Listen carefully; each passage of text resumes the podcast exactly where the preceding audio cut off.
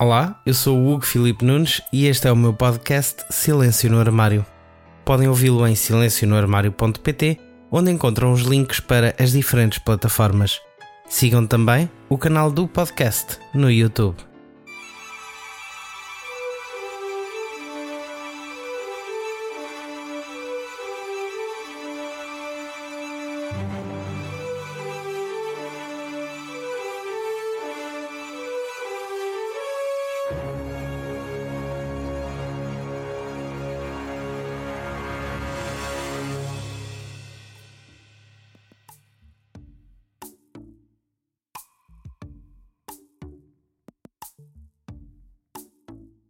28 de junho de 2020.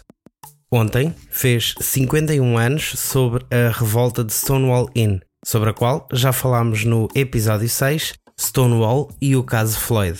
Ontem foi o dia do orgulho LGBTQIA. Foi dia de nos libertarmos de opressões e lutarmos pelos direitos de lésbicas, gays, bissexuais, transexuais, transgênero, travestis, queer e intersexo assexuais, agénero, pansexuais, two-spirit, kink e os outros que, dentro do mais, fazem parte desta nossa comunidade. As celebrações do Orgulho do mês de junho culminam no dia 28, dia em que todo mundo se uniu nas redes sociais, um bocado por força das circunstâncias, para demonstrar não só o apoio, mas também para mostrar que hoje a luta continua a ser necessária. Hoje, no dia seguinte ao Dia do Orgulho, Gostava de vos falar de algumas pessoas importantes na história da luta e das conquistas da comunidade LGBT. Começamos com Marsha P. Johnson. Marsha, com 23 anos, estava na linha da frente dos protestos que começaram em Stonewall Inn e tomaram as ruas dos Estados Unidos. Mulher negra, transgênero, trabalhadora sexual, ela foi pioneira no movimento dos direitos LGBT e o seu ativismo ajudou e inspirou milhares de jovens. Após estudar em Nova Jersey, chegou a Nova York em 1963, carregando consigo um saco de roupas e apenas 15 dólares. Para além da sua participação nesta revolta, criou o STAR, Street Transvestite Action Revolutionaries, com a sua amiga Silvia Rivera, que também era transgênero e que teve um papel importante em Stonewall. A organização tinha como objetivo apoiar jovens trans e também homossexuais que tinham sido expulsos de casa. Chegaram a coordenar um abrigo na East Second Street. Em 1972, Johnson disse numa entrevista que era seu objetivo ver gays libertados e livres e terem direitos iguais aos das outras pessoas na América. Como qualquer sexualidade que rompesse com a conformidade de género ainda era proibida institucionalmente nos Estados Unidos, a luta contra a violência policial foi muito importante para a construção desse movimento. A ativista dedicou muito tempo da sua vida a ajudar outras pessoas. Era conhecida pela sua generosidade, pela sua força para batalhar por aquilo que acreditava. Mas, apesar de ela e Rivera serem pessoas importantes na liderança do movimento trans, eram muitas vezes excluídas pelos ativistas gay do movimento, chamemos-lhe global. Contem-me o que acham vocês hoje em dia. Podemos ainda perceber este afastamento por parte da comunidade LGBT? Estamos realmente a incluir todas as letras desta sigla no movimento e na nossa luta? Já falámos também em Larry Kramer, um dramaturgo, autor, produtor de cinema e ativista dos direitos LGBT. Ele que fundou o Gay Men's Health Crisis e depois o ACT UP, tendo falecido recentemente. Para saberem mais sobre Kramer, espreitem o episódio 5, ACT UP Histórias de VIH, e vejam também no site o artigo sobre o ativista. Quando falamos em personalidades de língua portuguesa, há alguns nomes que não podemos deixar escapar: António Cerzadelo, Miguel Valdalmeida, Jan Willis, Fernanda Câncio, Inês Pedrosa, ou se pensarmos num campo artístico também, temos, por exemplo, Linda Quebrada ou Pablo Vitar. Falemos de alguns destes nomes. Miguel Valde Almeida é um antropólogo português e conhecido ativista LGBT, tendo sido deputado à nossa Assembleia da República como independente através do Partido Socialista. No mandato de Valde Almeida foi aprovada a legislação que permite o casamento entre pessoas do mesmo sexo e ainda a lei da identidade de género. Miguel Valde Almeida é autor de livros como A Chave do Armário, Homossexualidade, Casamento, Família e Senhores de Si, uma interpretação antropológica da masculinidade. Para mim, e sem dúvida para a maioria dos LGBT portugueses, António Cerzadelo é o maior ativista da causa LGBT em Portugal. Radialista, jornalista, político, ator e académico, é também o mais antigo ativista, sendo que foi autor do primeiro manifesto da causa LGBT em Portugal, Liberdade para as Minorias Sexuais. Cerzadelo fundou a Opus Gay, da qual é atualmente presidente. Também fundou e dirige o programa de rádio Vidas Alternativas. Para quem acompanha o trabalho do António e o Vidas Alternativas, percebe que se faça agora o salto de Portugal para o Brasil.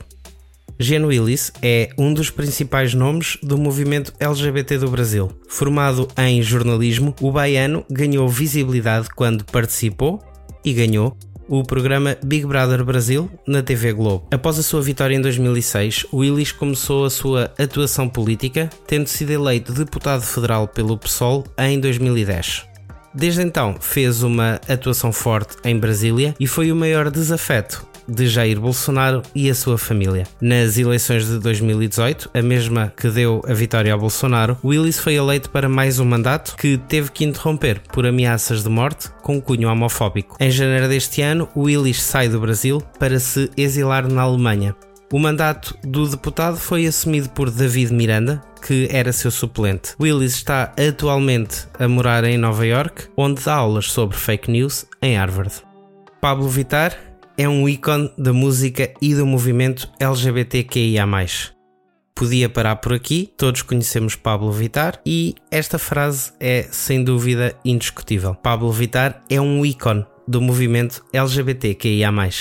A drag, de 26 anos, conquistou um espaço e abriu portas para outras drag queens e outras POCs se destacarem na música e noutras artes. Sempre levantando a bandeira do movimento para qualquer lado que vá, Pablo cantou em paradas, em marchas do orgulho, ao redor do mundo e sempre aproveitou a situação para denunciar o cenário nada positivo em que se encontra o Brasil.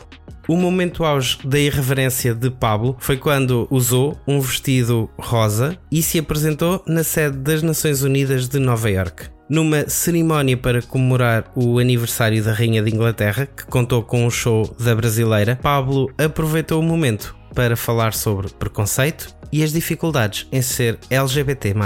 Pablo é um menino gay que se monta para se apresentar. É uma drag queen. A sua imagem feminina, com um nome masculino, tira a todos aquilo que é o senso comum, criando muitas vezes o debate sobre identidades de género ou sobre a padronização da apresentação e vestuário. Ainda no campo artístico, mas de língua estrangeira, não posso deixar de referir os nomes de Madonna e Lady Gaga, e também para alegrar as bi, que têm tido voz muito ativa na luta LGBT.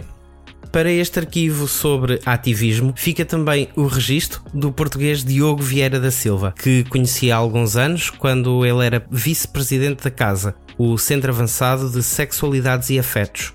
O Diogo é fundador e atual presidente da direção do Tudo Vai Melhorar, tendo sido em 2017 nomeado coordenador europeu do It Gets Better. O It Gets Better Project foi criado em setembro de 2010 nos Estados Unidos e tem como principal missão comunicar com jovens LGBT de todo o mundo com o objetivo de lhes transmitir esperança e criar as mudanças necessárias para tornar as suas vidas melhores. Feito o registro de alguns nomes do ativismo LGBTQIA, deixo-vos com o segmento Notícias com Cor.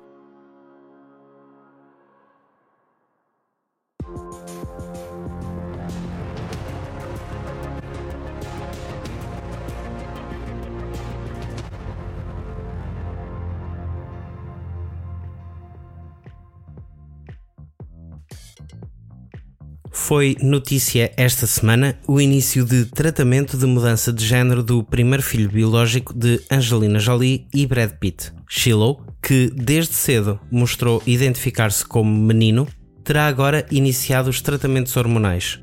O ex-casal já se tinha demonstrado anteriormente receptivo a esta questão, afirmando que os filhos teriam sempre todo o apoio necessário por parte de ambos. A RTP foi também muito falada por estes dias, após retirar do RTP Play por indicação do seu provedor um episódio da série Destemidas que abordava o feminismo, a homossexualidade e a legalização do aborto. A série da RTP2 foi, entretanto, reposta após uma imensa polémica nas redes sociais que incluiu uma petição para a reposição do programa. No entanto, foi reposta fora do espaço infantil do repositório online da televisão pública, sendo que houve ainda alterações nas dobragens do episódio.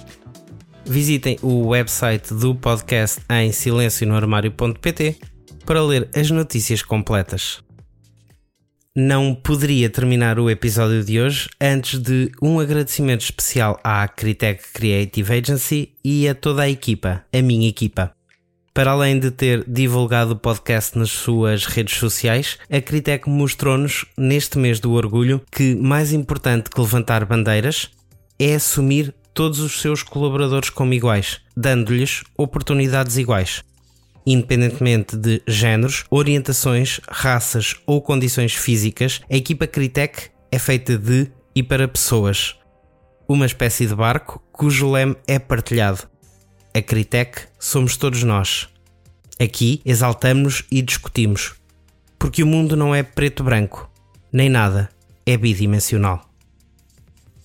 Eu volto na próxima segunda-feira até lá, acompanhem o Silêncio no Armário nas redes sociais, sigam, deixem o vosso like ou comentário.